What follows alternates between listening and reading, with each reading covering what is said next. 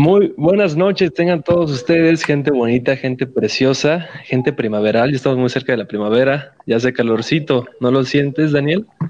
Ya se siente, güey. Casi me agarras con el bocado de agua en la, en la, en la boca, literal. Pero bueno. no me sorprendería, güey. ¿Cómo estás? Eh, bien, muy acalorado. Ya estoy sudando por todos lados. No me gusta nada. Maldito calor, güey. ¿Eres, Pero... ¿Eres team frío, güey? Yo soy team frío totalmente. No me digas que tú eres team calor. No, no, no. Odio el calor. Pero quizá nuestro invitado de esta semana sí lo sea, porque gente, esta semana tenemos a nada más y nada menos que el ya psicólogo Pablo Arellano, muy conocido en todo el mundo por dar conferencias como su conferencia que entendemos cuando hablamos de masculinidades también es profesor de preparatoria, es una eminencia en el SIX y el día de hoy lo tenemos esta noche. ¿Cómo estás, Pablo? ¿Qué onda? ¿Qué onda? hola, hola a todos, ¿cómo estamos? Muchas gracias, ¿no? Primeramente por, por la invitación. Qué chido, qué chido que se abran este tipo de espacios y pues es un placer, es un placer estar por acá.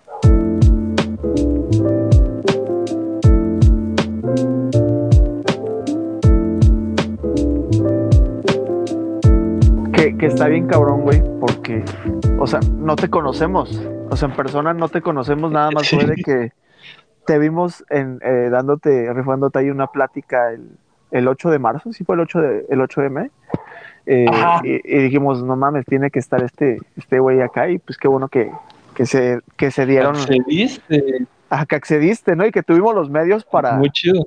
estar aquí. Y pues ya. No, pues, pues qué chido que, se haya dado y pues vamos a disfrutar la noche, ¿no? Sí, Que hayamos rato hablando. por, sí, ya, ya nos calentamos. Así es. Le, tengo pues este episodio, ¿eh? eh hemos tenido eh, episodios anteriormente con invitados y, y, y, lo he platicado con Leo. O sea, el, el video con Moni, antes, si quieren irlo a checar con Wasani, neta es una plática bien chida que tuvimos, pero no grabamos. Literal, hablamos como tres, cuatro horas sin grabar. Tres horas, sí. Y ya. pasó de todo. Y pasó de todo, pasó de todo. Hay drama, hay risas, hay romances. Confesiones, hay insectos metiéndose a la, a la habitación. Y ya cuando, cuando llega la hora de la grabación, como que esperábamos un boom y como que siento que no jaló tanto ese episodio. Ojalá que algún día reviente ese episodio, es mi favorito. Bueno, este va a ser mi favorito ahora. Sí, para que sepas, Pablo. Va, esperemos, esperemos que así sea, ¿no? Sí, esperemos que no nos cobres. ¿Qué tal si nos terminas dando terapia acá y nosotros... y luego nos dejas nada, este, ¿Qué quieres, chavo? Deposita honorarios. nada de eso, nada de eso. Que, que hoy es una fecha especial, ¿eh? Será por el la pandemia, hoy, hoy pandemia? nuestra pandemia, ¿eh? Sí, algo bien, bien trascendente. En su momento celebramos el primer caso de COVID a nivel mundial y pues supongo que ahora también es tiempo de celebración. Aplausos. Eh, felicidades, cumpleañero. Nada, risa, ¿no? Ese meme que dice el King que asume el cumpleañero, ¿no? en este caso se aplica. Pero ya, se ve la, ya, se ve la luz al final del túnel. Ya, un poquito de esperanza, ¿no? Sí, un poquito. Ya, ya queremos todos salir, ya queremos eh, ver a los compas, poder disfrutar toda esta parte relacional, ¿no? Más que nada. Ya dejar de interactuar con las pantallas. Sí, así sí. Empezar a interactuar con la carne. Que me da, me da asco, neta, eh, el reporte semanal de cuánto tiempo paso en, la pantalla, o sea, solamente del celular. Ahora imagínate todo el tiempo que paso en la, en la computadora o no, neta, ni, ni se los voy a decir, me siento culpable. No manches. O sea, literal, si hay una estadística de eso. El, el, bueno, mi celular me manda eh, a la semana, me manda cuánto tiempo paso este diario en la pantalla en promedio. Que lo diga, que lo diga. Ya, sí, que son como unas 14 horas. No, fíjate que es un poco menos. Pero eso solo es del celular, ¿no? Solo es del celular. Ahora imagínate todo el Unas tiempo que paso en clase. 12 horas. Son nueve horas. En el puro celular. Ok, a la semana. Más aparte que la tele, que, que me No, echo una no, no. serie. Nueve horas en, en la, en, al día, güey. No mames. o sea O que sea, te quedan sí. unas 7 horas libres. Para dormir. Y para comer plaza. y para cagar. Igual y cuando cago y cuando como, pues eso, ¿no? Sí, guau, eres de los que se llevan el celular para cagar también. Antes hacía eso, pero ya desde hace poco ya no. Sí, mal hábito, mal hábito. Yo también ya lo dejé de hacer. Lo confieso y ya. ¿No? ¿Qué crees que, qué crees que también hay una fobia este, respecto a, a eso? O sea, hay una, literal, hay una fobia específica a dejar el, el teléfono. Es que hay, hay gente que se mama, o sea, perdón. Y bueno, tú eres psicólogo y puedes entender mejor a la mente humana, pero hay un chingo de cosas que a los humanos les da miedo, güey. Hay gente que le tiene miedo, no sé, déjame pienso, alguna cagada. Le tiene miedo a... A los patos. Ay, güey, no, no hay, no hay gente que le tenga miedo a los patos, son inofensivos. Sí, sí hay. No No, hay. sí, sí hay. ¿Quién le va a tener Sí, miedo a un ¿quieres que, te pato? lo, ¿quieres que te lo busque o qué? A ver, Siempre, siempre hay que re- rectificar. ¿quién le va a tener miedo a un pato? Anatidaefobia. Ah, eso no existe. Anatidofobia hace referencia a una fobia específica eh, que es el miedo a, a que estar hablando y ser observado por un pato. Ay, Es real, güey. Oye, esas cosas atacan. ¿Los patos? Los Sí. ¿no? Todavía te creo un gallo o una gallina. Y más es una gallina con, con tenis, pues todavía más, güey, corre más rápido. No, pero ¿qué crees que sí, eh? Este, me contaban unos compas que por su casa había un... Pero es como un ganso. Ya es que los gansos son más grandes y que cada que salían los perseguía. O sea, literal para moverlos. Todas madres te atacan. Güey, que había un pato muy famoso en la ciudad. Sí, el pato del metro. ¿Seguirá vivo? No sé ni Bueno. Espero que no lo hayan aplastado en el metro o algo así. Pero estábamos hablando, güey, de... Regresando al tema, de que hay gente, o sea, por ejemplo, literal, que no puede salir de su casa sin el celular. O sea, si se le apaga, se les acaba la vida. Espero no Sí. llegar a ese punto algún, algún día. Sí, sí, hay mucha banda así. Y pues es lo que dices, ¿no? O sea, literal, ir al baño y, y neta irte con el teléfono. O sea, ¿Por qué es- es eso, señor psicólogo? ¿Por qué no podemos dejar nuestro celular? Pues literal es como una alienación, ¿no? Así como literal estar, o sea, es que la, la misma tecnología te lo va, te va brillando a que lo hagas, ¿no? Desde mi perspectiva es eso. Es como O en sea, la película de es Wally. Es una, es una adicción. Entonces, literal, sí es como la película de Wally, ¿no? buscas comodidad, Ajá, buscas comodidad. O sea, vives. satisfacer vives tus instintos. Ujú. y, y- y te da placer, ¿no? El simple hecho de recibir una notificación.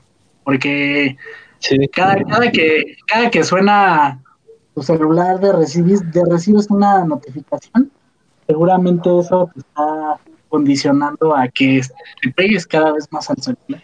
No, Ajá, es como si lo te abres dieran- sal de Es que como si te dieran un, un dulce o una estrellita en la escuela, ¿no? En el Tinder. Cuando hacías algo bien, ok, ahí te va tu estrellita. liberas placer. Ajá, claro, por supuesto.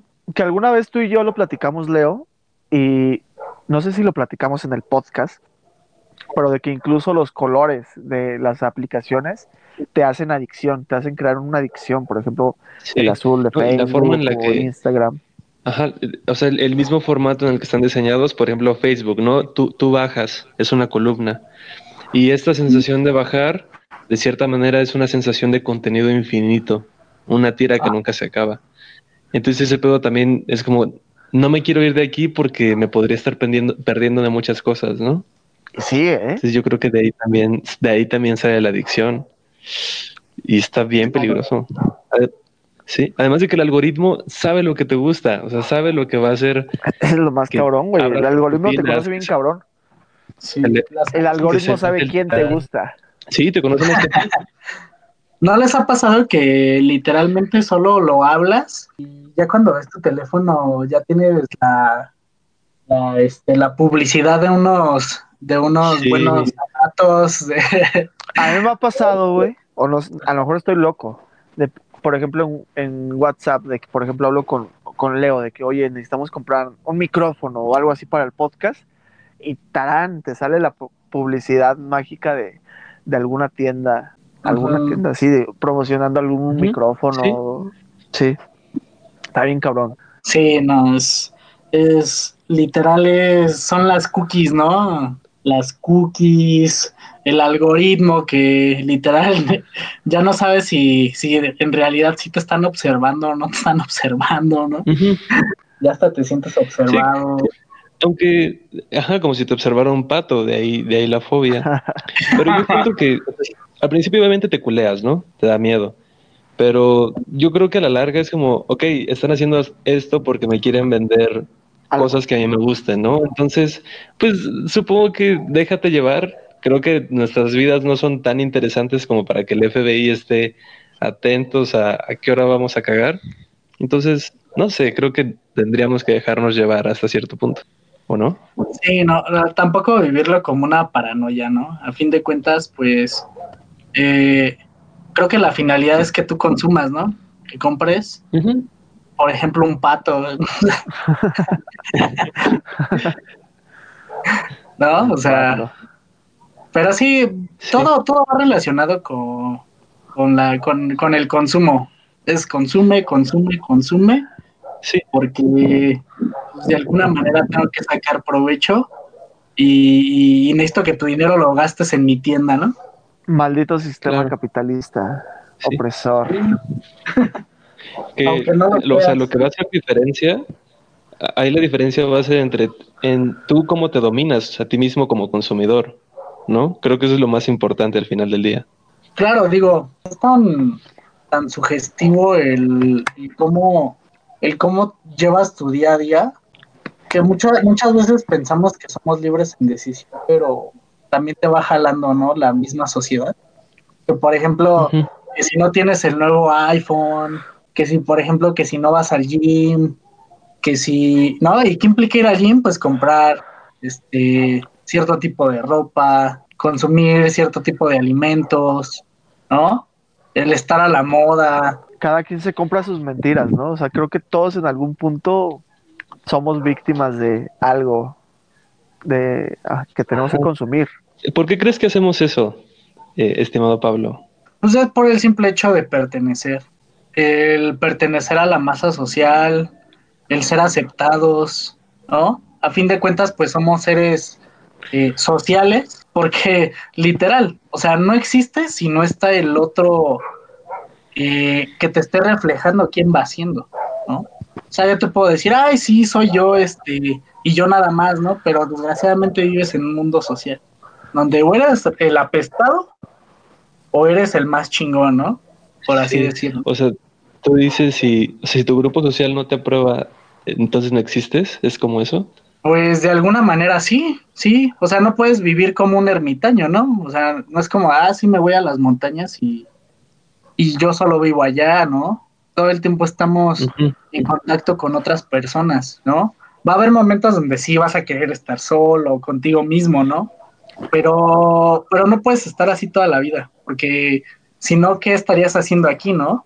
Eh, Pero es que hay gente que sí es, es ermitaña voluntariamente, ¿no? Es, o, o- o eso termina degenerándote mentalmente o... O sea. ¿neta es imposible? Mm, pues es que ahí tenemos los las personas que ya perdieron el juicio, ¿no? Como bien tú lo dijiste. Son personas que ya no están aquí con nosotros, literal, ellos ya están en su mundo, no comparten nada con nosotros. Bueno, eso sí, te los topas hablando solos. O sea, finalmente eso es un... Eso refleja que, que quieren... eh, Están siendo sociables quizás en su mente, ¿no? Pero están comunicándose. O están Claro. expresándose. Con alguien que crearon en su mente, puede ser. No lo sé. Pero quizás sí se comprueba lo que tú dices. Tal vez en lo tangible no, la comunicación ni siquiera va dirigida a ti, ¿no? Pero pues en su mente no deja de estar comunicando, pero para que haya una comunicación tiene que haber un receptor, tiene que haber un emisor y un receptor, y que ese receptor le devuelva información al emisor. Que aquí pasa algo, algo bien interesante a lo que comentaba anteriormente Pablo, del sentido de pertenencia, ¿no? De que incluso pues el, eh, las empresas eh, quieren que consumamos y juegan con este, con este, este sentimiento que nosotros queramos pertenecer a, no sé, alguna banda importante, a un movimiento social o a cierto, a cierta población. Y un ejemplo bien claro, güey, es como, pues ahorita, ¿no? De que acaban de lanzar justamente eh, una empresa de tenis mexicanos, eh, eh, pues icónica, yo le pondría como icónica de aquí de la Ciudad de México, no sé si en otros estados haya, pero justamente lanza los tenis en marzo, ¿no? Cuando son los movimientos feministas y lanza unos, unos tenis como conmemorativos al movimiento feminista que fueron muy criticados, pero no dudo que pues lo hayan hecho con este con esta intención, ¿no? De que gente se siente identificada con el, mm, con el movimiento y te hagan comprar los tenis. Finalmente ese es el objetivo. No creo que sea tanto para empatizar con el movimiento, sino más bien pues para generar esta, este marketing, ¿no? Para hacerte sentir parte de. Pues sí, acoplarse con la agenda política también. Exacto, sí. Sí, claro. Todo, mira, todos los movimientos, para empezar, son políticos, ¿no? Todos, todos, todos los movimientos son políticos, ¿no? Eh, inclusive esta parte, ¿no? De el capitalismo siempre va a buscar, siempre, siempre va a buscar beneficiarse de alguna u otra manera, ¿no? Sin importar eh, si está lucrando, sin importar si, a fin de cuentas les vale el movimiento, ¿no? Cualquier movimiento les va a valer. Lo que importa es generar, ¿no? Porque pues las nuevas generaciones están teniendo otro tipo de necesidades y pues ellos se tienen que adaptar a, ese, a esos cambios. Sí, o sea, seguramente si el movimiento no, no está generando una, un crecimiento, una ganancia, probablemente el burgués se voltee y diga fuck you y a ver con quién más puede generar ingresos. Creo que así es como se mueve la cosa. Sí, también. Sí, pero, eso no pasa en Agüita de Copas. En este podcast no hacemos eso, porque no ganamos dinero. Qué triste. Por amor al arte. Es por amor al arte, sí. Bien lo que nos va a caer, este, ahorita va a ser la policía este, cibernética, ¿no? Tirando. Ay, no, si, hemos dicho una, una que otra cosa acá que decimos, no nos sorprendería si al siguiente día aparece una camioneta negra y nos dice entra. O sea, ah, sí, hablamos sin pelos en la lengua, sin pelos en la crítica. Perfecto. Eso está cool. Sí. Exactamente, sí. Ah, hace rato te preguntaba como, como por qué se realiza este consumo. Y te lo preguntaba porque muchas veces siento que uno de los fines últimos para nosotros como seres humanos es el sexo. Entonces, por ejemplo, Residente tiene su canción que creo que se llama Sexo. No, no me acuerdo cómo se llama, pero va a eso de que todas las cosas que haces, aprender un nuevo idioma, comprarte un carro, hacer ejercicio, tiene ese fin detrás de todo, ¿no? Pero, pero sexo, ¿en qué aspecto lo ves tú? O sea, literal, el coito. El coito, claro, o sea, no, no con la necesidad de... Bueno, eh, para empezar, ¿por qué tenemos la necesidad de sexo? Según yo es porque tus genes te dicen, tienes que esparcir tus genes, ¿no? A través de las generaciones. Y el cerebro desarrolla este mecanismo de placer para que tú sientas la necesidad de hacerlo y pues se conserva la especie. Según yo va por ahí de la parte más objetiva. Pero pues como humanos hemos desarrollado infinidad de formas de tener sexo. No necesariamente penetración. Sí, justamente, pero viéndolo de una manera ya muy este eh, menos biologicista y más este pues sí, más social, eh, pues yo, más que nada yo, y, porque lo he investigado también, todos somos sexuados, ¿no? Somos, a fin de cuentas, la sexualidad no implica, como bien lo dice, simplemente el hecho de, pues, de reproducirse, el hecho de, de, de, realizar coito, ¿no? O sea, más que nada, el, somos sujetos sexuados y todo el tiempo lo estamos se está demostrando en nuestra conducta, en lo que estamos haciendo día a día. Que si tienes este, que si, que si, que el cómo caminas, ¿no? Porque no es lo mismo cómo camina un hombre a cómo camina una mujer, ¿cierto? Culturalmente no es diferente, pero pues también hay que ver la parte donde es aprendida, ¿no? Toda esta parte. Y dónde, dónde es biológico y hasta qué punto es aprendido. Muchas conductas pues se tienden a, naturalizar, a, a, justificarse desde una manera biológica del cómo nosotros nos comportamos, ¿no? Eso también sería muy importante como delimitarlo y verificar si, si tiene que ver algo hormonal o tiene que ver algo que nosotros vimos que alguien más hacía y por ende nosotros también lo hacemos. Ajá, o, creamos que por ser de, por nacer hombres o mujeres se supone que tengamos que hacerlo. ¿Es eso? Como lo que se espera que tú hagas si eres hombre o si eres mujer. Sí, tiene, tiene que ver, tiene que ver todo, toda esa gama de, de, posibilidades en las que pues tú como hombre o como mujer tienes, estás bajo expectativas, ¿no? Y te dicen, una sociedad ya espera algo de ti y espera que, por ejemplo, si somos hombres, espera que nosotros nos comportemos de cierta manera, ¿no? Muchas veces pensamos que es natural, pero no nos damos cuenta que eso lo estamos moldeando, moldeando en nuestros hijos, tal vez, ¿no? En el caso de, los padres. ¿Qué? Y ¿Hay alguna manera de decir qué es lo correcto en cómo tendríamos que ser según nuestro género? O sea, hay, obviamente todos tenemos expectativas, ¿no? Pero ¿se podría decir que hay expectativas correctas y expectativas incorrectas o solo son expectativas?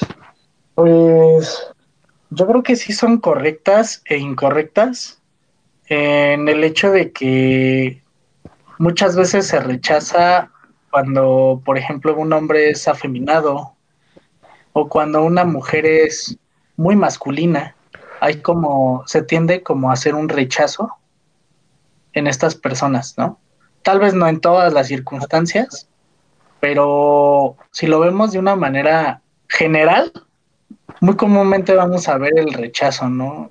Por ejemplo, un niño en la secundaria, ¿no? Que, que es abiertamente homosexual, posiblemente lo haga y posiblemente no lo haga, ¿no? Por ese temor a que lo rechace, porque no es algo que, que los demás esperen de él. Sí, se la va a pasar muy mal. Es decir, yo lo vi, yo lo vi desde mi secundaria. A, aquel que era abiertamente que expresaba abiertamente su sexualidad y no coincidía con la de la mayoría, se la pasaba ojete. Obviamente no debería de ser así, pero ¿cómo, cómo podemos hacer que lo que no es común no sea tan rechazado, tan ofendido? Yo supongo que parte de la ignorancia, de creer que lo que no es parecido a ti tiene que ser malo y por eso lo atacas. Tengo una duda. Eh, ahorita, eh, analizando todo lo que han hablado y, nunca, creo que no había tenido, bueno, sí he hablado con psicólogos y así, pero nunca he tenido la oportunidad de preguntarles. Yo hace tiempo leí un, no, era un artículo, era una noticia, pero en la que decían, en la que las personas pues homosexuales o que tienen eh, diferentes preferencias sexuales eh, nacían así porque lo traían en los genes. Entonces aquí va mi pregunta, una persona con diferentes preferencias sexuales nace o se hace por su entorno. ¿Hay algún factor pues que lo pueda desarrollar, o... Pues fíjate que, que, para decir y generalizar, pues está muy complicado, ¿sabes? O sea, el hecho de estudiar a los humanos es tan, es tan complejo y más cuando hablamos de subjetividades, ¿no? Porque imagínate para saber ¿Cuál, cuál es el, el, digo, hasta la fecha yo nunca he conocido un estudio que hable y que diga tal gen es de la virilidad, ¿no? o más bien hablándolo de, de la masculinidad, ¿no? Del, del, que un hombre tiene que hacer cierta cosa, ¿no? O sea, en la genética yo nunca he visto literal un estudio que, que hable explícitamente y muestra resultados explícitos de que esté en la genética, ¿no? Muchas veces eh, también lo que tenemos que tomar en cuenta, que en los estudios se, encuentra, eh, se encuentran bajo prejuicio. ¿Por qué? Porque lo puedes ver en las discusiones, ¿no? ¿Tú, cómo interpretas ahí pues, se va a evidenciar que, hay prejuicios también. El otro día justamente estábamos con la asesora de la tesis eh, analizando unos, unos artículos, ¿no?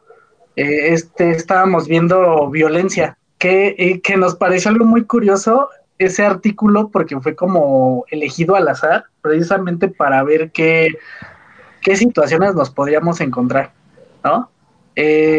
Según en sus resultados, decía que la violencia psicológica y la física eran las que habían salido más elevadas y la sexual y la económica eran, eran las que habían salido más bajas, ¿no? Pero en sus discusiones ponían, es que eh, los, los participantes eh, por alguna razón no identifican lo que realmente sí es violencia. Y te quedas así como de neta, neta estás poniendo que la violencia psicológica y la física no son violencia. O sea, y así a lo largo de la historia hay estudios que analizan los, los estudios como tal, ¿no? Por ejemplo, antes, ¿qué, se pensaba? Que si el cerebro, eh, hay diferencias anatómicas del cerebro de la mujer y del hombre, es precisamente porque, porque tienen menor capacidad de raciocinio, ¿no? En el caso de las mujeres pero eso se hacía bajo un prejuicio. Inclusive después se comprobó que ni siquiera hay una diferencia en el aspecto del, raciocinio, sino que simplemente en la mecánica, ¿no? Por ejemplo, la mujer menstrua, el hombre pues eyacula. Obviamente va a haber una diferencia hormonal, pero no significa que va a haber una diferencia en cuestión de capacidad mental. No sé si respondí la pregunta. Sí, es un tema muy complejo. Sí, inclusive, la, homosexualidad. Hay, hay, nosotros como en psicología tenemos eh, algo que se llama manual de, de diagnóstico de los trastornos mentales. Ok. En la edición número 3, ah, que fue en el 1980 más o menos, eh, esos manuales se hacen con base a médicos a nivel internacional, eh, psicólogos, y lo, dice, lo diseñan precisamente para, para definir qué es un trastorno y qué no es un trastorno y qué se necesita para diagnosticar una persona con ese trastorno, ¿no? Desde los ochentas ya no se considera la homosexualidad como un trastorno mental, ¿no? Antes se pensaba que eran personas enfermas mentales, ¿no? Sí, eso sí lo sabía. Um, oigan, ¿y no creen que, bueno, esto lo digo obviamente desde un juicio personal, pero la pregunta, así como su respuesta sea intrascendente, lo digo porque no sé, yo no he visto ese enfoque para preguntar la heterosexualidad. ¿Será una enfermedad? ¿Hay un gen de la heterosexualidad? Porque de la misma forma que tú dices, ¿cómo sabes si un gay, sea, un homosexual se hace o no se hace? se hace o nace, ¿cómo sabes que la mayoría no somos heterosexuales porque se supone que lo seamos, porque lo vemos en todos lados y nos están vendiendo esta idea prácticamente desde que nacemos que tenemos que serlo? Creo que al final es intrascendente. Y esa atención podría ir dirigida a otro tipo de preguntas que nos hagan avanzar. Claro, claro, justamente, ¿no? E, el hecho de... Es que todo, todo se, se, se, se tiende mucho vivimos en una sociedad donde todo se intenta justificar con la biología. Siempre, siempre. Hablando de conducta, todo se intenta eh, justificar con la biología. ¿Por qué? Porque si bien son ideas conservadoras, ideas prejuiciosas, obviamente si lo llevas a un estudio, ¿cómo vas a cuestionar a la ciencia, no? Está en un estudio, pero muchas veces no nos ponemos a pensar que esos estudios pues sí tienen cierto grado de, prejuicio y, pues que se toma como la verdad absoluta, muy determinista. Ajá, sí, desde ella hay sesgo, porque nunca nadie va a tener el estudio super objetivo al 100%. Eso, eso ya es, incongruente con el hecho de decir, sí, soy ciencia al 100%, porque incluso esa afirmación ya tiene un prejuicio claro. detrás y, y ya no lo hace objetivo. Así es. Y de hecho la misma ciencia dice, la misma ciencia dice, pues yo no tengo la verdad absoluta y nunca la voy a tener, ¿no? Entonces, ¿por qué determinar que lo que se descubre es la verdad absoluta y que no va a haber otro conocimiento más adelante, ¿no? Claro, estás negando todo lo demás que no determinaste. Simón. bueno, ya hablo mucho, man. sí, tú estás haciendo una tesis, ¿no? Sí, justamente. ¿Sobre qué trata tu tesis? Ah, pues mira, ahorita estamos haciendo, estamos delimitando aún realmente, pero ya tenemos una idea más o menos clara de por dónde queremos ir. Ahorita estamos tratando de investigar esa violencia que se vuelve invisible en las relaciones de pareja, ¿no? Por ejemplo, muchas veces tú puedes decir, eh, a mí me están violentando dentro de, o más bien tú puedes ver desde afuera hacia la pareja, ¿no? Y puedes decir, es que esa, esa pareja está sufriendo violencia y a la chica la están violentando. Pero justamente llegas y qué pasa, ¿no? Como de, pues es que aquí todo está chido, ¿no? No sé por qué te metes, ¿no? O sea, y dices, pero es que cómo, si te está si te está violentando psicológicamente, te está diciendo que no vales o te está golpeando, ¿no? Y la otra persona no alcanza a ver que no es, o, no alcanza a ver que es violencia, inclusive te dice, pues es que así nos llevamos, ¿no? Tratando de justificarlo. Es algo muy, muy simbólico. Es como, bueno, yo he hablado eh, con un amigo mucho y, creo que hizo también una tesis algo similar, pero él la enfocó más hacia los micromachismos que incluso pues muchas mujeres también eran parte del machismo, que ellas mismas aceptaban eso, lo normalizaban, es la palabra, es el, es el término correcto, creo. Sí, sí, este, es muy tendiente, ¿no? A que, a que se invisibiliza por el hecho de que la otra persona no lo reconoce como violencia, ¿no? Justamente apenas una profesora nos comentaba, es que yo tengo una amiga que decía, todo el tiempo mi esposo me, marcaba y me decía, es que ¿dónde estás? ¿Por qué no contestas? Y yo no lo veía como algo violento, sino lo veía como esa persona se estaba preocupando por mí, ¿no? Pero no lo de, nunca lo determina como algo, algo violento, ¿no? Y, algo tiene que ver. Aquí no entra también como la percepción que es muy subjetiva, tal vez para ti no es algo violento y, lo, puedes incluso decir, me, me está cuidando, se preocupa por mí, y tal vez para alguien, no sé, para Leo puede ser que es que sí, te está sobreprotegiendo, te está, mm, eh, ¿cómo se le llama? Eh, te está oprimiendo, no sé. Hostigando, hostigando, exacto, controlando. Exacto. Eh, sí, es que también en cierto contexto ese tipo de mensajes tendrían sentido y podrían ser hasta algo bueno, supongo yo, eh, dependiendo del contexto, ¿no? Pero ¿en dónde podemos decir, ok, hasta acá ya es un acto violento? Pues mira, para empezar, va a ser subjetivo, ¿no? Porque yo lo estoy viendo de afuera y digo, no, si yo, si yo estoy en el lugar de esa persona, pues obviamente para mí es violencia y no deja de serlo, de ser violencia. El problema y el detalle está en qué pasa con esa violencia, como lo decía Daniel, ¿no? Que se normaliza, inclusive muchas veces se justifica por la víctima y no es identificada, por lo tanto, ¿es violencia o no es violencia? Porque la, persona de alguna manera está siendo cómplice de lo que le están haciendo. ¿sabes? Es interesante, ¿no? Como... Es interesante. Te, iba a preguntar que, o sea, este es un, caso, yo entiendo, de violencia psicológica, y no, no es que la quiera minimizar, sino si nos damos a un caso más explícito de violencia física, yo sé que también hay casos de personas que defienden a su agresor.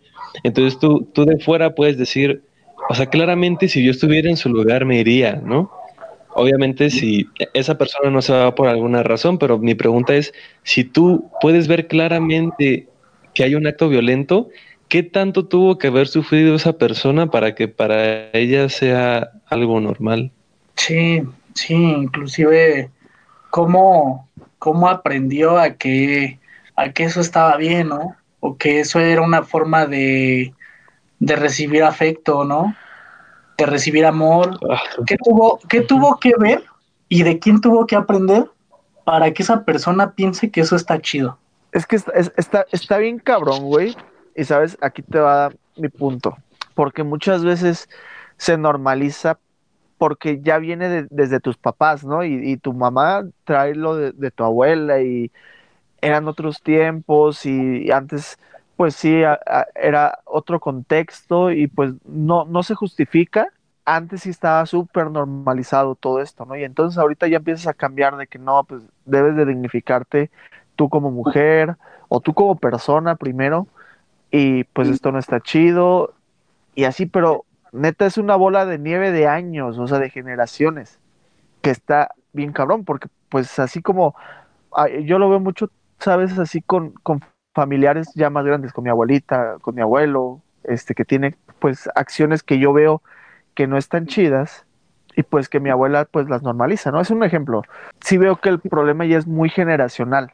Sí, inclusive se, se tiende a pensar engañosamente a que todo, todas esas problemáticas son exclusivas de una generación, ¿no? Siempre, siempre si lo vemos, si, no, si lo analizamos de una manera super, superficial y no vamos como más a fondo, siempre nos vamos a ir con lo superficial y los resultados que vamos a tener siempre van a ser superficiales. Pero créeme que yo en la carrera he visto compañeros y compañeras que todavía en sus relaciones de pareja siguen teniendo conductas de violencia o de sumisión y dices, ¿qué onda? Pero si ya van a la universidad, ¿no? Sería para que tuvieran ondas más, más, este, para que fueran más reflexivos, para que tuvieran una idea más eh, abierta. ¿no? Ser conscientes también. Justo como dices, consciente, pero ¿qué crees? La universidad no tiene nada que ver, ¿no? Es como, sí. por ejemplo, si yo me pusiera a leer mil libros sobre eh, la masculinidad, ¿no? Este, y quisiera deconstruirme, pero pues nada más leyendo, pues no te va a servir de nada, ¿no? Porque es algo más profundo que, que el hecho de conocerlo, ¿no? Más que conocerlo, sí. es reconocerlo en ti y buscar el cambio, ¿no? Porque muchas veces, ¿qué puede pasar con una persona que está sufriendo violencia? y tú quieres ayudarla, comúnmente lo que pasa es como, este, no, porque te metes, ¿tú qué, no? Fíjate que un día me pasó algo muy chistoso porque iba con una compañera de trabajo, íbamos saliendo de la Vasconcelos y vimos como un hombre estaba a punto de golpear a, una chica, posiblemente creímos que era su pareja, y, y, estaban discutiendo así muy intenso, ¿no? Obviamente ella y yo nos sacamos de pedo y le hablamos a la, a la policía que estaba ahí, al policía, ¿no? Evidentemente el policía salió, este, les dijo que, que si iban a estar así, pues que se, que se fueran de ahí. ¿Qué hicieron? Pues obviamente se regresaron, se dieron la vuelta y empezaron a discutir cuando anteriormente otra chica ya la había querido defender a la, a la chica y le dijo, no, pues tú no te metas, no, no es tu asunto. Y dices, ¿qué onda, no? O sea, para empezar, ¿cómo puedes ayudar a esa persona si tampoco lo ve como un problema o no lo ve como algo que requiere ayuda? ¿Sabes? Está complicado, es... Es complicado. Sí, o, o, sea que para, para resolverlo necesitas que, en este caso, la víctima tenga iniciativa propia. O sea, esa sería como la, la única vía. Pues sí, de alguna manera, ¿no? Eh, eh, obviamente si, si ves que la están matando o le están diciendo cosas muy feas, pues evidentemente uno también trata de, de por, por humanidad, ¿no? Obviamente por humanidad bueno, sí. no vas a dejar que una persona la estén golpeando. Algo, algo haces, ¿no? Le hablas a la policía, pero sí. ¿qué pasa cuando no denuncia, no? O inclusive me tocó alguna vez este, un caso donde una amiga de la vocacional estaba sufriendo violencia. Y yo y otro amigo pues acudimos y estuvimos con ella platicando, inclusive le ofrecimos todo para que se acercara y buscaba, buscara el apoyo. Yo ese día la, la esperé porque íbamos a hablar con una persona para que pues, viéramos este rollo. ¿Qué crees? O sea, nunca apareció esa persona y, y, nunca más me volvió a contestar, ¿no? pero pues son círculos de violencia, son espirales que se van repitiendo y repitiendo y se van cayendo y cayendo Pero, o sea, yo lo que entiendo es que obviamente una relación no empieza así, ¿no? No empieza con conductas de este nivel, sino es algo escalonado. ¿Es, ¿es así? Sí, sí, sí, sí. Sí, claro. Entonces, ¿cuáles son las cositas como que pueden dar pie? O sea, ¿cuáles son los primeros escalones? Si nos puedes dar ejemplos para decir, ok, yo he visto esto, incluso yo he hecho esto, o para la audiencia también. Mira, lo, lo, lo que yo me he dado cuenta mucho en, en relaciones así de violencia y también porque he leído al respecto, es que primero empiezan como, como en este amor romántico, ¿no? Donde te bajo el cielo y las estrellas, ¿no? Y pues es en esa etapa de enamoramiento donde te prometen todo, ¿no? Inclusive ni siquiera se muestran auténticos. Eh, estoy hablando de ambos, no estoy hablando de hombres o de mujeres, sino porque sabemos que ambos pueden eh, ser violentos, ¿no? Te bajo el cielo y las estrellas, ¿no? Este, o soy la mejor persona del mundo, pero llega un momento donde se empiezan a manifestar, como revisar el celular, ¿no? Este, o las llamadas de, oye, ¿dónde estás? ¿No? Pero como muy bajita la mano de, ¿qué onda? ¿Dónde estás? Este, es que quería hablar contigo, ¿no? Te extraño, ¿no? Entonces, muchas veces es como de, neta, ¿me, me extraña o me quiere, o quiere saber dónde estoy específica? ¿Qué más? Pues el hecho de, prohibir amistades, de inclusive llegar a, a los golpes, ¿no? O de quitar el celular, ¿no? de me lo voy a quedar o lo reviso, me lo llevo y lo reviso a escondidas.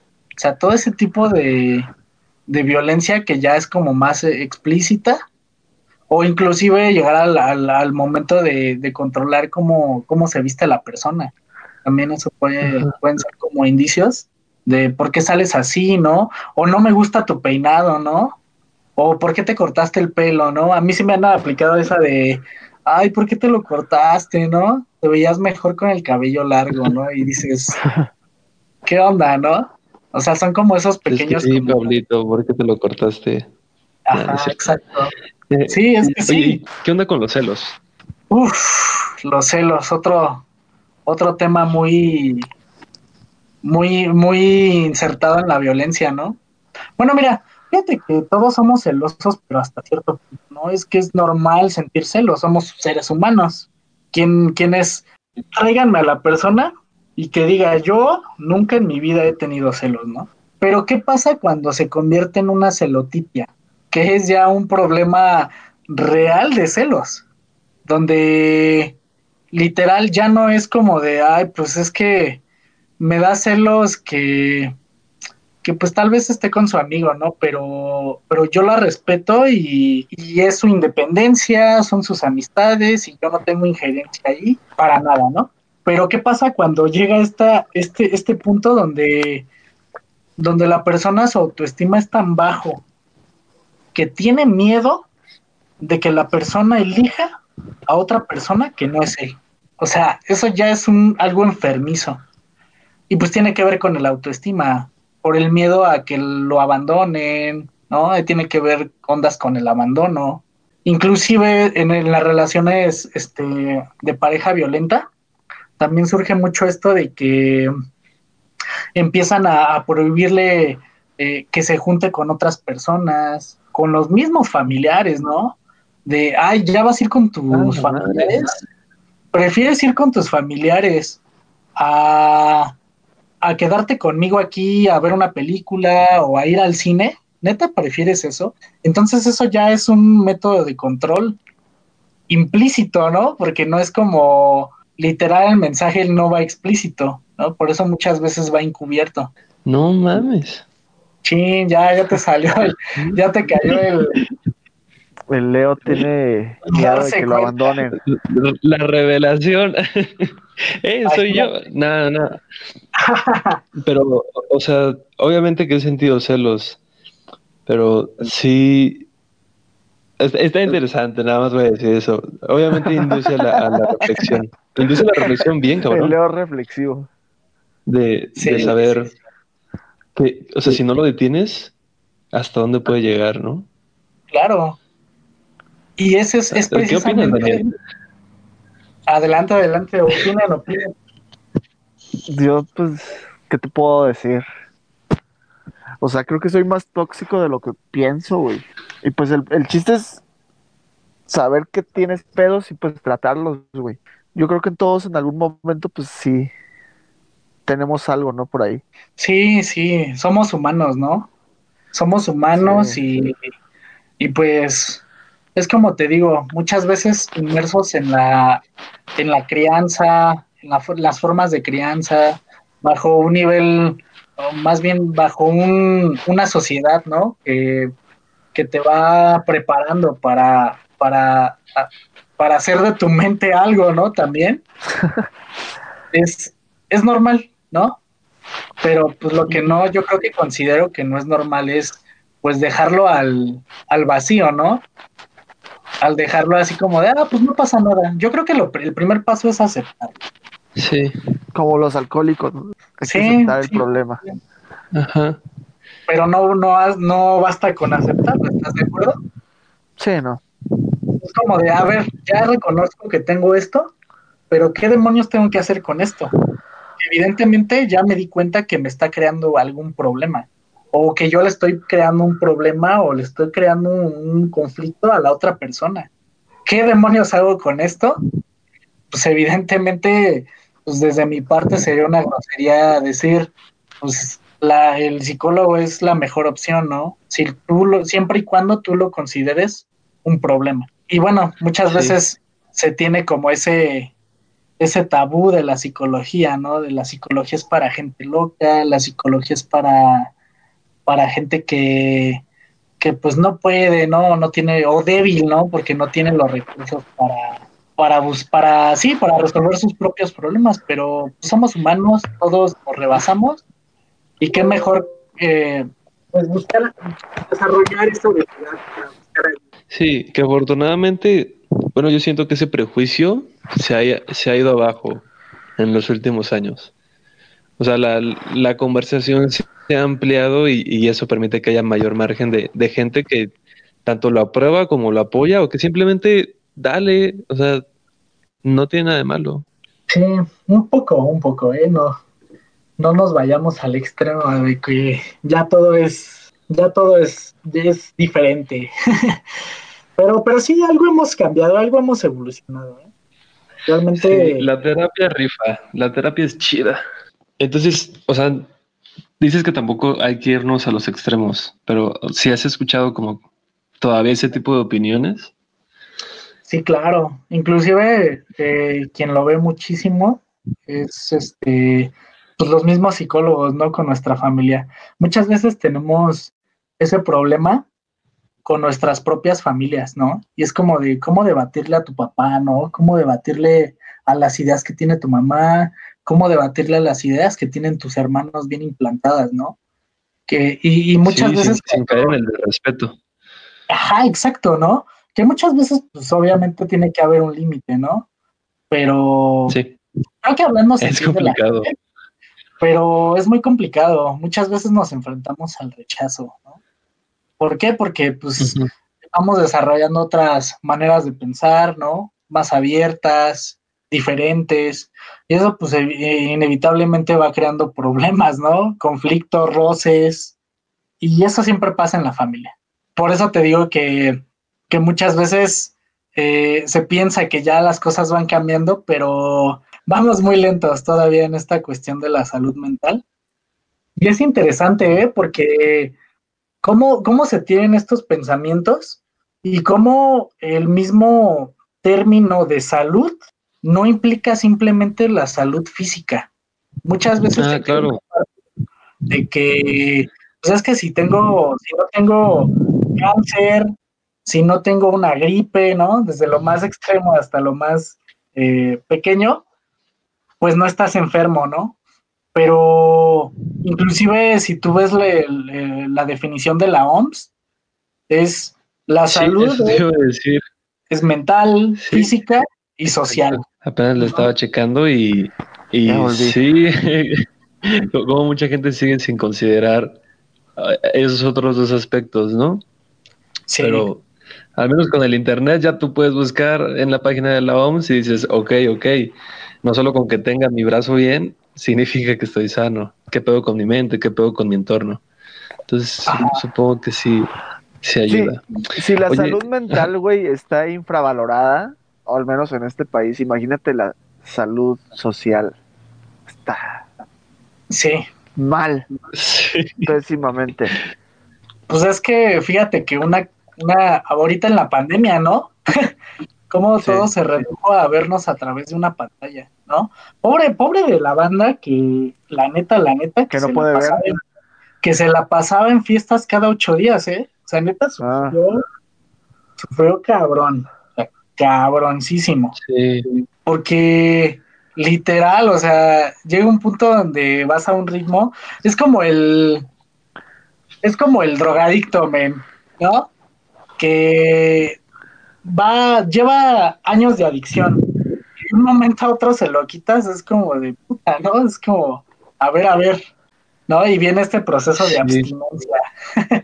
Que, que- Ajá, y que- te entra una bola de ansiedad enorme.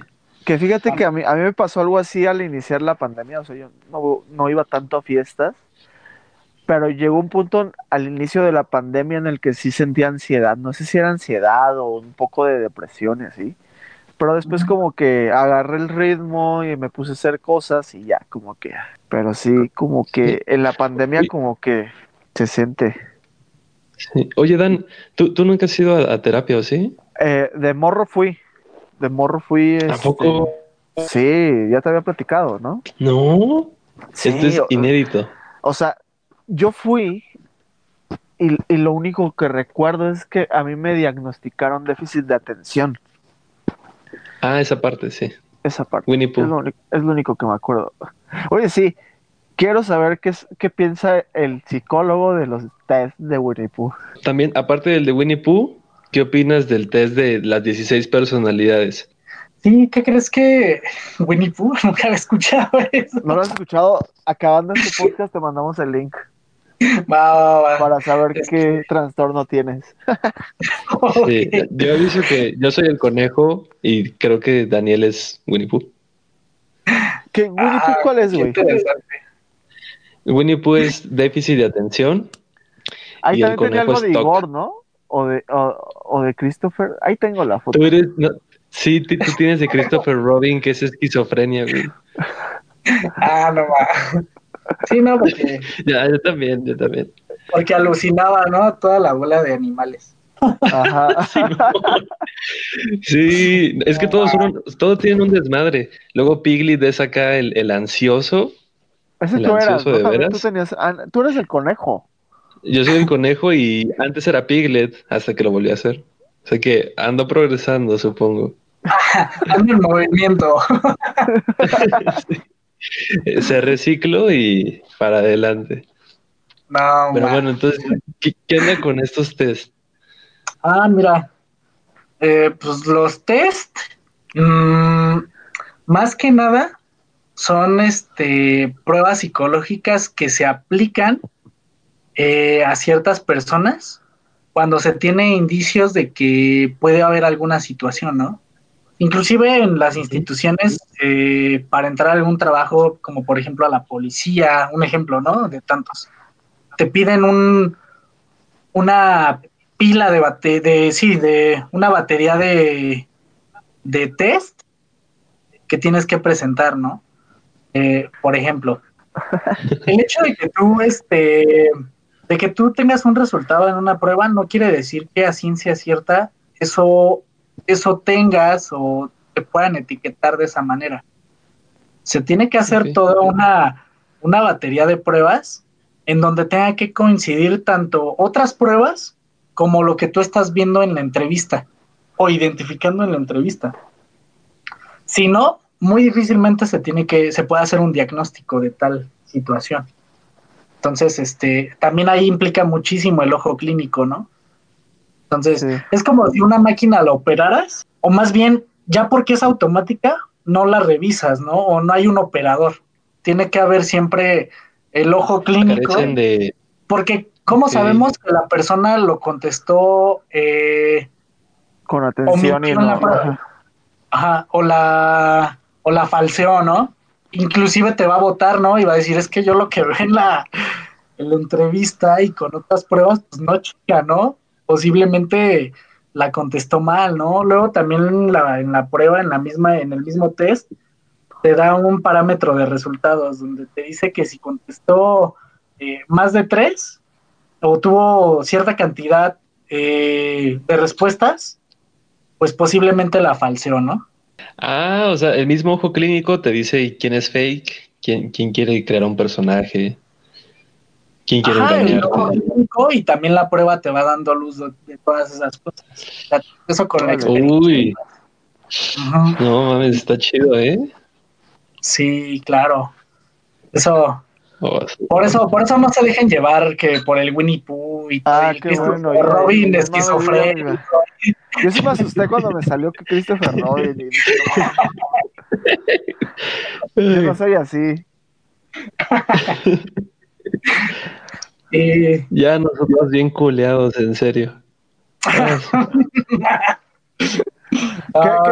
que, fíjate que ese de Winnie Pooh, a huevo te tiene que salir algún personaje, o sea, en ningún... Ajá. Hay cero posibilidad de que salga sano. Tienes un trastorno a huevo. Todos tenemos mierda, sí. sí. Ahorita te lo rolamos. Quiero, quiero verlo. Pero sí, justamente las pruebas tienen una...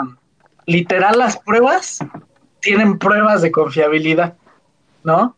y están diseñadas para cierto tipo de población. O sea, yo no le puedo aplicar una prueba a alguien de Estados Unidos y aplicarlo a, la, a, personas de la Ciudad de México. Claro que no, porque no somos la misma ah. población. Órale. No somos, este, tenemos diferente cultura. Obviamente valoramos de diferente manera las conductas, ¿no? Para, para China, pues está súper chido comer animales exóticos, pero para los mexicanos, no. ¿Qué, ¿Qué, pasó con lo de la pandemia, no? Que decíamos, ah, esos chinos que comen bien raro, ¿no? O sea, es eso. Sí. Mira, eso no lo sabía. Se tiene que estandarizar. Oye, oye, Dan, ¿por qué no le, o sea, ahorita que estamos hablando de, porque ahorita que estamos hablando del ojo clínico, ¿por qué no le pides lo que me dijiste? Hola. De, ya sabes, de que nos lo eche a nosotros. Ay, no, no, no. o sea, que nos lo hagan nosotros. que nos lo hagan, güey. Que nos eche el ojo. Que nos diga qué pedo. ¿Ya? Ah, no sé. A lo mejor, pues pídeselo tú, güey. No, porque tú eres el de la idea. Pues sí, ya se me había olvidado esa idea. Pues podemos intentarlo, ¿no? A ver, tú no, tú dile. A ver, deja busco la, en la conversación. Es que no sé ni cuál es la idea, güey. Ah, bueno, ya mejor yo te digo. Eh, estábamos hablando con Daniel de que podíamos aprovechar esta parte de, del psicoanálisis y que tú ya nos, nos has contado que has visto un poco, que obviamente lo haces en personas que te van a pagar, ¿no?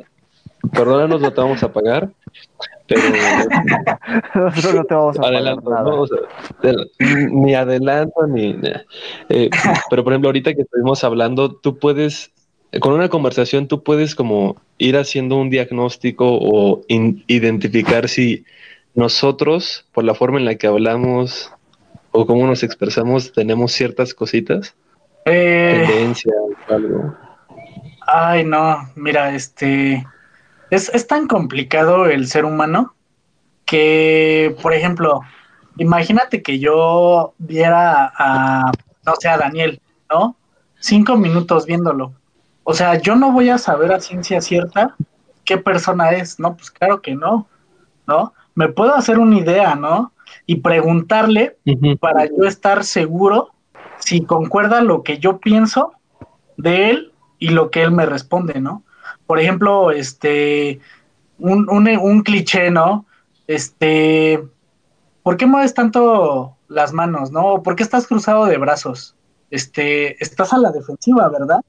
Si yo le digo eso y la persona ni siquiera lo piensa, puede que yo le esté juzgando, ¿no? No sé si me explico, ¿no? Muchas veces en terapia tienes que ver los movimientos corporales de la persona eh, y muchas veces se tiende erróneamente a decir, es que tiene los brazos cruzados, está a la defensiva, ¿no? Pero, pero ¿qué tal si ni siquiera está a la defensiva?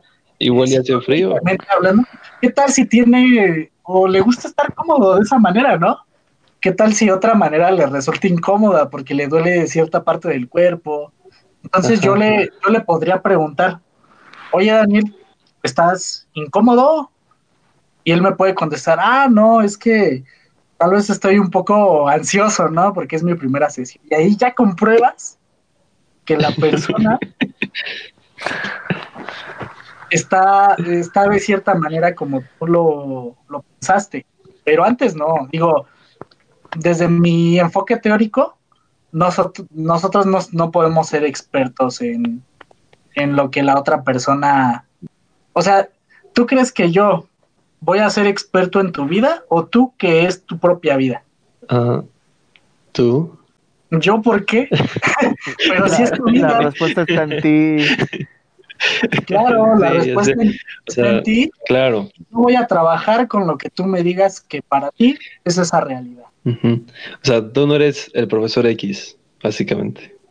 Exacto, no, no, no. Y quien te diga eso, pues, no sé, tal vez tienes poderes o, tal vez este es un charlatán.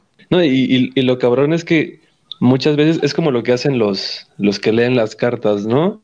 O sea, asumen cosas de ti y tú que no las habías pensado, crees que sí son ciertas y te empiezas a creer o tú mismo acomodas las cosas en tu mente para que lo que te diga la persona en la que confías, la autoridad, tenga sentido y dices, ah, no mames, sí tienes razón, yo soy así, yo soy así. Eso es, como, es, como esta, es como esta película de, ¿cómo se llama? De Christopher Nolan. Ah. Inception. Oh, el origen. Que según te meten la idea en la cabeza para que se te quede a ti. O sea, y hacen un desmadre, ¿no? De que en sueños y y que se meten a tu sueño y te meten toda la idea y te dicen como, incluso hay una parte en la que te dice de que si yo te digo, piensa en, no sé, piensa en la escuela, no pienses en la escuela, en automático tú vas a pensar en la escuela. Entonces así muchas veces te metes esa idea, ¿no? Justo es eso, ¿no? Que tú la estás, como bien lo, lo mencionas, tú vas, este, tú le das esa, ese poder de, de autoridad o de conocimiento a la persona, ¿no? Y, cómo decirle que no, si es el, adivino, ¿no? Si es el, lo que sea, ¿no? Entonces, tú le vas dando ese poder y te vas sugestionando también, ¿no? Sí. Y, luego posiblemente hasta luego dices, ¿será que sí? y ya después como dices, vas tirando todo y dices, ah, no, justo es eso. es, como, el, vato eh, o la bata que se pone a investigar las enfermedades en internet y dice, ah, no, yo sí tengo esto, ¿no? Antes de acudir a un médico o al psicólogo, ¿no? Sí, que, eso a mí me pasó y aquí va un street time. A, mí me pasó mucho, pero en la iglesia, de que eh, alguna vez este, yo de morro, o sea, te estoy hablando de morro a los ocho años de que yo le decía a mi mamá, no, pues es que soñé esto. ¿Cómo se le llama eh, cuando sueñas algo y según tú lo vives? Ah, el de Yabu. El de Yabu. Yo le decía a mi mamá, no, pues es que iba en la primaria, o sea, de que no tenía idea, ni la mínima idea. Es que soñé esto y a la semana pasó. Y, y mi mamá así como que se sorprendía y entonces una vez me llevó con el pastor de la iglesia. Entonces, este, me, el pastor me decía, no, pues ¿qué te pasó? No, pues es que yo soñé. ¿Y qué soñaste? No, ya le platicaba el sueño. Ah, pues es que de seguro es, es que es Dios. Es Dios que te dio un, un, poder inmenso. Y yo de, ah, pues a huevo soy especial, seguramente. Y como que sí me la creí de morro, o sea, de que a huevo yo soy especial, yo puedo ver el futuro por medio de los sueños. Pero pues ya. ¿Quién podía hacer eso? Era, ¿Era Moisés? Había uno que hacía eso en la Biblia. No sé. Que no, el, que no el, El men Moisés que- es el, del- el- el de las tablas de los mandamientos. Ah, el, el que dividió al mar, pero haz de cuenta que hay un personaje antes que, que sueña la- el nacimiento de Moisés, güey. No, hay, Y- uno, hay, hay- hay uno que se llama sí José, es así, ¿no? José, José el Soñador, incluso está la película y me acuerdo mucho por la película. Ah, ok, ok. José el Soñador. Ese eras tú. Tú eras Yo- yo era heredaste su voluntad, güey. Sí, no, inclusive este, muchas veces vas en el, en el metro, ¿no? Y te, y te quieren vender un librito que se llama La interpretación de los sueños. Y Ajá, toda- sí. ¿no? Este, pero tiene como términos ahí del psicoanálisis, ¿no? Que, como dice, subconsciente, ¿no? el subconsciente, ¿no? Y pero Freud nunca habló del subconsciente, ¿no? Y dices, ¿qué onda? Oye, sí, no. ¿y, y tú qué piensas de Freud? Ah, Es un Freud. tema. El Freud. Sí. Es un tema, ¿eh? Es un tema muy cabrón. Sé que hay división ahí. Fue un, fue un parteaguas ese men, porque nadie se había aventurado a estudiar a tanta profundidad como él y a teorizar como él a, el inconsciente. Digo, si bien en el siglo pasado ya veníamos bien encarrerados con las ciencias exactas, Sí. bien positivistas, bien, ¿sabes? Bien, sin, si no hay prueba, Cierto. Entonces, ¿qué onda, no? ¿Qué onda? ¿Qué pasa con Freud que hace un parteaguas teorizado? Y realmente el inconsciente, ¿dónde está? Ni siquiera lo puedes ver, ¿no? Solo está teóricamente. Y tanto así que en la actualidad se sigue usando. Y dices, wow, ¿no? O sea, ese men tenía una, tenía una visión muy más allá de, de lo que era la época, ¿no?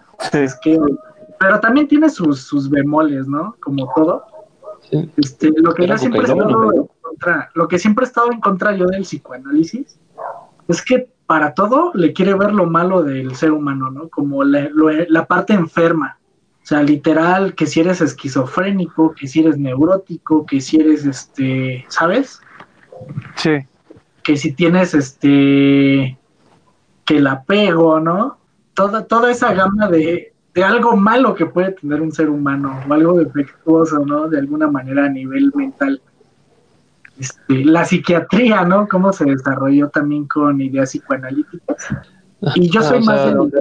Ajá, Pu- puede- Puedes como eh, eh, establecer una diferencia, ¿no? Tampoco de mamarlo, y así como ningún otro psicólogo, supongo, o sea, como que cada uno, me imagino que tiene su, su tesis y su antítesis, ¿no? claro. Pero pues sí, sí es Mario, es, es muy maravilloso cómo, cómo le da una explicación a todo, a toda la psique, a toda esta parte del el super yo, el yo y el ello, ¿no? Que son estas partes del deseo. El yo es esta parte corporal, ¿no? Los sentidos, esta parte cognitiva. Y el super yo es como, el super yo es como esta parte social, ¿no? Que Que- te dice, que- vulgar, vulgarmente es como el diablito y el, el, el ángel, ¿no? Que están en, en tus hombros diciéndote lo bueno y lo malo. ándale, algo así. Ahora está súper mal adaptado esto, pero sí podría ser. Yo así Sí, lo podría- entendí de morro. Ajá. Como el Homero, ¿no? Con su el diablito y el. Exacto, sí.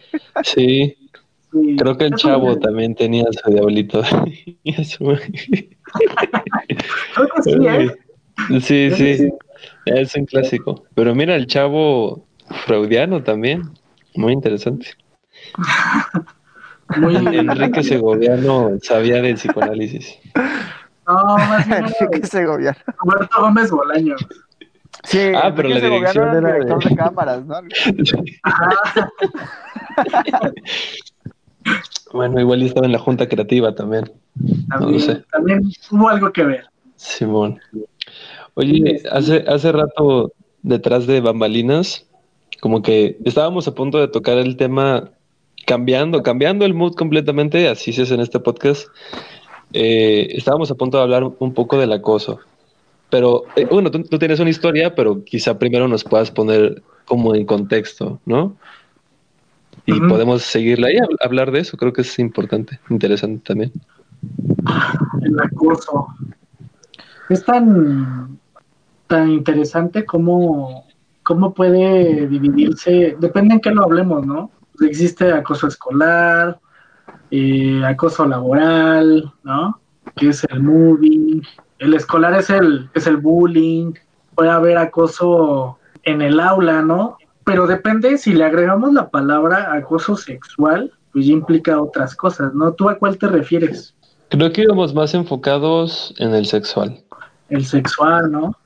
Justamente, ¿no? Mucho lo que pasó antes de, entrar en el, en el confinamiento, ¿no? En las escuelas. Es cierto, ya no recordaba esa parte. Los tendederos del acoso, ¿no? Que... Claro, y que muchos acosadores, o bueno, presuntos acosadores, tuvieron como esa salvación, ¿no? Como tuvieron como ese break para que la gente se olvidara de, su acoso. Sí, no mames, sí. Hasta les fue bien. Ajá, igual y por eso ya legalizaron la mota para que se cambie la conversación. Pues, solo es una creencia. Em, amo mi vida. que, que ahorita ya empezó también el tendedero del acoso, pero en redes. Sí. Es lo que hablábamos ayer o hoy, ¿no? Es que ayer, bueno, aquí en Oaxaca, eh, ayer detonó una página nueva que es No está sola Oaxaca y, o sea, en, en 12 horas, menos de 12 horas, ya tenían un directorio con más de 100 personas de preparatorias, de secundarias que yo conozco y otros que no, pero pues de, de la juventud que, que ha sido ha violentado, ha, hecho acoso, acoso sexual y se estuvo publicando y estuvo bien cabrón. Y hubo gente que yo conocía y es como nunca, no, no tenía idea de que esta persona había hecho esto. Sí, es un, es un dilema bien cabrón, muy, muy cabrón, porque por una parte siempre estamos los que decimos, pues es que denuncia, ¿no? Si denuncias, pues se le va a ir acumulando un historial a la persona pero también muchas veces está el maltrato que se le puede dar a, las personas cuando van a denunciar. Y es que es como, como todo tiene, en la ley todo tiene que ser tan tangible, todo tiene que ser con pruebas, que si la persona te está violentando psicológicamente, ¿cómo compruebas esa parte, no? Que es más complicado a que llegues con un moretón. Sí. Y lo más posible que, que llegues y seguramente te digan, es que eso no, no va a proceder, mejor ni denuncie, ¿no? O sea, por eso también entiendo por una parte ese hartazgo, ¿no? Es un hartazgo, como ya lo dijiste. Claro, es un hartazgo social. Se supone, que ya puedes usar conversaciones de WhatsApp como prueba, ¿no? Me parece que sí. Ah, pues sí, de hecho sí, porque ahorita ya está la, la ley, la ley Olimpa. ¿Olimpa o Olimpia? Olimpia. Olimpia. Olimpia era una chica que, que tuvo la iniciativa de la ley porque pues ella, a ella le pasó justamente esto, ¿no? Que compartieron material íntimo en las redes sociales. No, y que en muchas, en muchísimos casos, o sea, cuando se lleva a cabo en, niveles eh, eh, detrás de la educación superior, es prácticamente pornografía infantil lo que se está moviendo.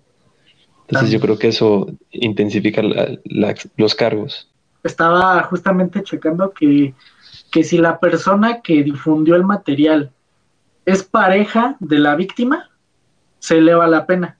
Y si es una persona, si es un político, también se endurece la, ley. Wow. Tú, tú tenías una anécdota, ¿no? Ajá, sí, ¿cuál es la anécdota? son varias, ¿eh? Son varias que yo creo que no acabaría con respecto al acoso. O sea, del, del verlo, por ejemplo, en compañeros, eh, verlo en profesores. Por ejemplo, yo sí llegué a tener profes en la universidad que dices, no manetas, son psicólogos y así. O sea, profes acá, este, saliendo con las, con las alumnas, ¿no? Este, y, muchos se pueden defender o justificar diciendo, es que si los dos queremos, si los dos somos mayores de edad, pero lo que aquí no entiende la gente es que la otra persona, se, una persona se encuentra en desventaja y la otra en ventaja. ¿Por qué? Porque están implicados en una relación de poder. ¿Qué, quiere decir esto? Que uno es el alumno y el otro es el profesor, ¿no? Sí. Entonces, no es igual. Por eso muchas veces se cree que es algo chido porque ya son mayores, ¿verdad? wow, sí tiene mucho, mucho sentido. Es el boss. Sí. oye, que, que, tengo una duda, o sea, como que entre los, no sé si también con las niñas, pero como que con los niños es como de que es cool salir con la maestra y es como que está chido y así. Pero cambia la perspectiva cuando es de una mujer a un profesor, ¿no? como que ahí ya no está, ahí es más seria la cosa. O, no sé si es mi perspectiva. No, sí, claro, claro, claro. Justamente, ¿no? Si, si un hombre sufre acoso, que, que realmente casi no pasa, ¿eh? O sea, estadísticamente no pasa o porque no denunciamos o porque decimos, ah, pues somos hombres, ¿no? O sea, que... Sí. O simplemente porque no sucede, ¿no? Cualquiera de esas puede, puede ser la razón. Y tiene que ver también con la construcción de nosotros, ¿no? El hecho de ser hombres masculinos y de decir, es que ¿por qué voy, cómo voy a denunciar, no? Se van a burlar de mí. Sí. Sí, poco hombre. Poco hombre o, ah, no más, qué puto, ¿no? O sea, si lo decimos sí, qué pussy. Inclusive inclusive podría ser como un, ay no ma, te invitó a salir la maestra y no quisiste, no manches. El rechazo, ¿no? Luego, luego el cuestionamiento. Ajá, exacto.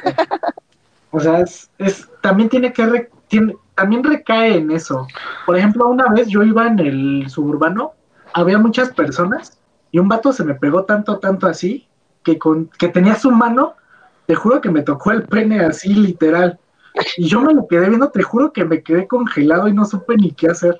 Entonces pensé y dije, no mames, ahorita salgo con el policía y lo voy a decir. Este güey, así, así.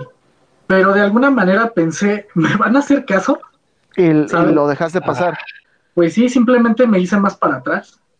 Por eso también empatizo mucho con las chicas que pues comentan esta parte, ¿no? Donde inclusive un día hablando con una chica eh, sobre esta parte, comenta que, porque yo le conté esta anécdota, ya me dice, ah, ¿te pasó?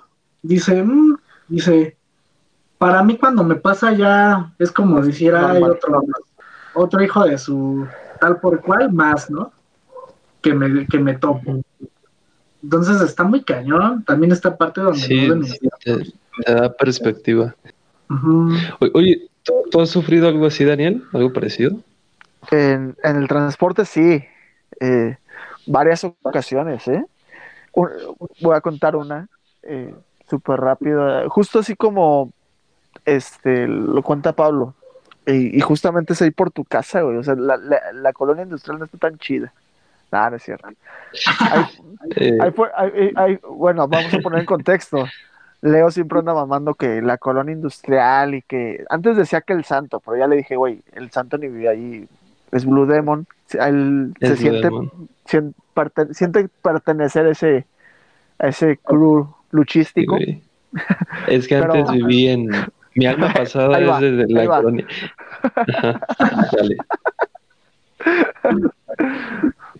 No, pues fue en Metro Potrero. Eh, yo venía en el metro, iba justamente a la escuela y me quedé dormido, güey. Y justo después de la raza, que es donde tenía que bajar, eh, sigue Potrero. Entonces, pues era en la mañana, eran como las 8 de la mañana, y pues ya me tuve que regresar, pero ya el metro en el que yo me regresé, afortunadamente solo era una estación, el metro en el que yo regresé ya venía hasta su puta madre, güey, de lleno, así de que... De esas veces que ya tienes que empujar a la gente para entrar, pero pues ya a mí ya se me hacía tarde, pues me metí. Y pues había un señor ya de edad avanzada, este, en la mera puerta al lado de mí, y quedamos como de frente a frente. Entonces pues ya empiezo a avanzar el metro y siento que me agarra acá el, eh, el miembro, el miembro viril. Y pues yo me saqué de pedo. Entonces lo que yo hice fue agarrar mi mochila y ponerla así como abajo, ¿no? Entre él y entre, sí, protegiéndome. Entonces lo que él empezó a hacer es desabrocharme la camisa, güey, literal, desabrocharme la camisa Y, y, yo ahí pues, ya me le quedaba viendo, pero pues es como dice justamente Pablo, te quedas en shock, o sea, tú quieres decir algo, pero pues güey, no, no, quieres armarla de pedo también. No mames, o sea, tocó tu pecho y empezó a desabrocharte. Pues de, empezó de abajo para arriba. O sea, sí. Entonces ya... Tocó tu piel. No, no tocó mi piel, solamente empezó a desabrocharme. Y entonces ahí fue cuando ya empezó, llevaba como tres botones, yo me giré, güey. O sea, de que a la verga, o sea, como que le puse mi brazo y me agarré del, tubo. Y pues ya me bajé. Y tenía también ganas de, pues sí, de, de con el policía y acusarlo, pero pues todo fue muy rápido. O sea, sí entiendo que cuando te, o sea, güey, a mí me pasó una vez, pero a una mujer, pues está súper, no sé si sea diario, pero sí es mucho más seguido. Entonces, pues está, está cabrón. Sí, inclusive. Inclusive no, no, no tiene que ser como el, el, contacto, ¿no? El simple hecho de una mirada, ¿no? ¿Qué tanto te puede decir de la Exacto, sí. Sí, eh, eh, de hecho en ese sentido fue lo que me pasó a mí. O sea, sí, sí considero que algo ya con contacto, pues llega a otro nivel, pero en mi caso yo, yo llegué en la mañana, 6 de la mañana, a la terminal Tapo, y pues me iba a, mi departamento, ¿no? Entonces me subí al metrobús, igual venía hasta su puta madre, mucha gente pues que iba al trabajo y así, y yo me senté enfrente de un hombre con traje. Tenía muy poco pelo, caucásico, eh, tenía maletín, y yo puse mi maleta justo en... Es de esos asientos del, del, del metrobús que te dan frente a frente, ¿saben cuáles? Sí que vas medio parado. Más o menos, o sea, si iba sentado, era de, la línea 4, los que son los más chiquitos. Ah, bueno, el caso es que íbamos frente a frente y nada más siento su mirada, o sea, su mirada es muy pesada y sé que no me está dejando de ver. Me giro tantito y se gira su cabeza. Giro yo, se giran sus ojos, ¿no? Entonces me volteo a ver y como que pues lo escaneo, ¿no? Digo, qué chingados, ¿por qué me estás viendo, güey? Y y cuando nota que ya estamos haciendo contacto visual, empieza a lamerse los labios. lentamente. güey. Sí, güey, sí, sí, sí, eso es real. Entonces, de ahí, o sea, sí me entró un escalofrío, güey, me incomodé mucho y como que entre, entre la, a pesar de que yo había puesto mi maleta, había un pequeño espacio y con sus pies empezó a rozarme el tobillo. Entonces ahí, pum, ya moví mi maleta, lo hice con fuerza como para marcar de para, volví a hacer contacto visual con él y se empezó a morder los labios. Entonces ahí ya fue lo más incómodo. Dejé de hacer contacto con ese güey. Afortunadamente se bajó como en un, par de estaciones más. E, es de esas cosas que la fue lo primero y lo único que me ha pasado en ese sentido. Y es como verga, o sea, si, se quedó en mi memoria, no me imagino la proporción, cómo se intensifica para las mujeres. Y en no, importa que sea el metrobús, puede ser en cualquier otro lado, puede ser en la calle, puede ser en cualquier otro medio de transporte, puede ser en tu familia. Solo, solo de pensar en eso, sí fue y te hace tener, pues, de nuevo perspectiva. Claro, es, es algo que, que muchas veces se tiene invisibilizado y hasta que no nos pasa, decimos, ¿qué onda, no? ¿Qué está pasando aquí? Te cuestionas el hecho de, decir, ¿por qué no le dije nada? ¿Por qué no le solté un chingadazo, no? Sí. Esta, esta persona, pero créeme, que, hay muchas personas que sí actuarían de una manera agresiva, eh, con tal de, pues de defender esa parte, ¿no? De, oye, ¿me crees, me crees puto, me crees homosexual? Pues mira, te voy a demostrar que no y te voy a partir tú no sé qué, ¿no? Entonces, sí, pero pues también desde una perspectiva en la que uno es más tranquilo, ¿no? No quiere tener problemas, ¿no? También, ¿cómo, cómo, cómo tratamos de solucionar esos, esas situaciones? ¿Y qué tanto omitimos o qué, de qué tanto no nos defendemos? Claro, o sea, de lo que dices sí conozco casos bastante cercanos de de que no la piensas dos veces y sueltas el golpe para aclarar las cosas.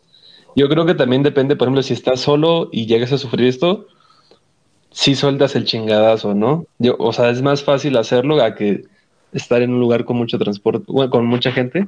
Siento que también cambia, cambia el contexto y pues cambia tu reacción, ¿no? Es, es, es complicado, dicho. Digo, no todos reaccionamos de la misma manera, pero, o sea, hablando concretamente es esa parte en la de que no sabes qué hacer. Es una sensación bien, bien extraña. Sí, porque no lo esperas, o sea, nunca esperas que, que eso te pase cuando te, cuando te subes al transporte. Y lo más cabrón es que muchas mujeres sí lo esperan. O sea, por lo que han vivido, ya, ya tienen el, como que el pronóstico de que algo así va a pasar. Ya, ya lo tienen bien reconocido cuando algo está pasando. Ah, pues qué larga plática. Qué ¿Tú todavía quieres tocar algún tema? Pues, ¿qué, te, ¿qué les puedo decir, no? Cuiden su salud mental, cuiden a esta parte, ¿no? Interna, ¿no? Consejo para, para todos, ¿no? Muchas veces se, se considera que nosotros damos consejos, ¿no? Pero no, no es el caso. Mejor cambio el concepto para que no se malinterprete. Este, un tip, ¿no? Este, cuiden esa parte mental, no solo se enfoquen en la, en la salud física. Eh, muchas veces cuando tenemos una situación que, que creemos que no podemos controlar, yo creo que es el momento de que le hagamos caso a esa alerta que el cuerpo nos está dando y busquemos ayuda, ¿no? Si es el caso de que no consideremos que no la no la podemos solucionar por nosotros mismos y con nuestros propios recursos. Porque tal vez esto o ese problema pueda detonar en algo más grande, ¿no? Nada más yo, yo dejaría con esa reflexión. ¿Alguna canción que quieras dejarnos en el mod? Ah, sí, este. Yo creo que estaría bien una de Little Jesus. ¿Por qué no? Vale, va. La magia, ¿no? Para que aprendamos un poquito. Sí, sí, va- vayamos con una nota alta, pero pues al menos de mi parte, agradezco mucho que hayas venido, Pablo. Eh, esperábamos co- como a- al, al invitado correcto, ya te lo habíamos di- dicho, para abordar un poco estos temas, o al menos eh, a platicar entre nosotros y, y esperemos inducir la reflexión en, en nuestros escuchas. Sabemos que hay gente que quizás espera este tipo de temas y Esperemos que se hayan quedado hasta el final y lo hayan disfrutado. Si, si llegaron hasta este punto, la neta, qué chingón. Yo los quiero un chingo. Y nos vemos hasta la próxima semana, final de temporada. Vámonos.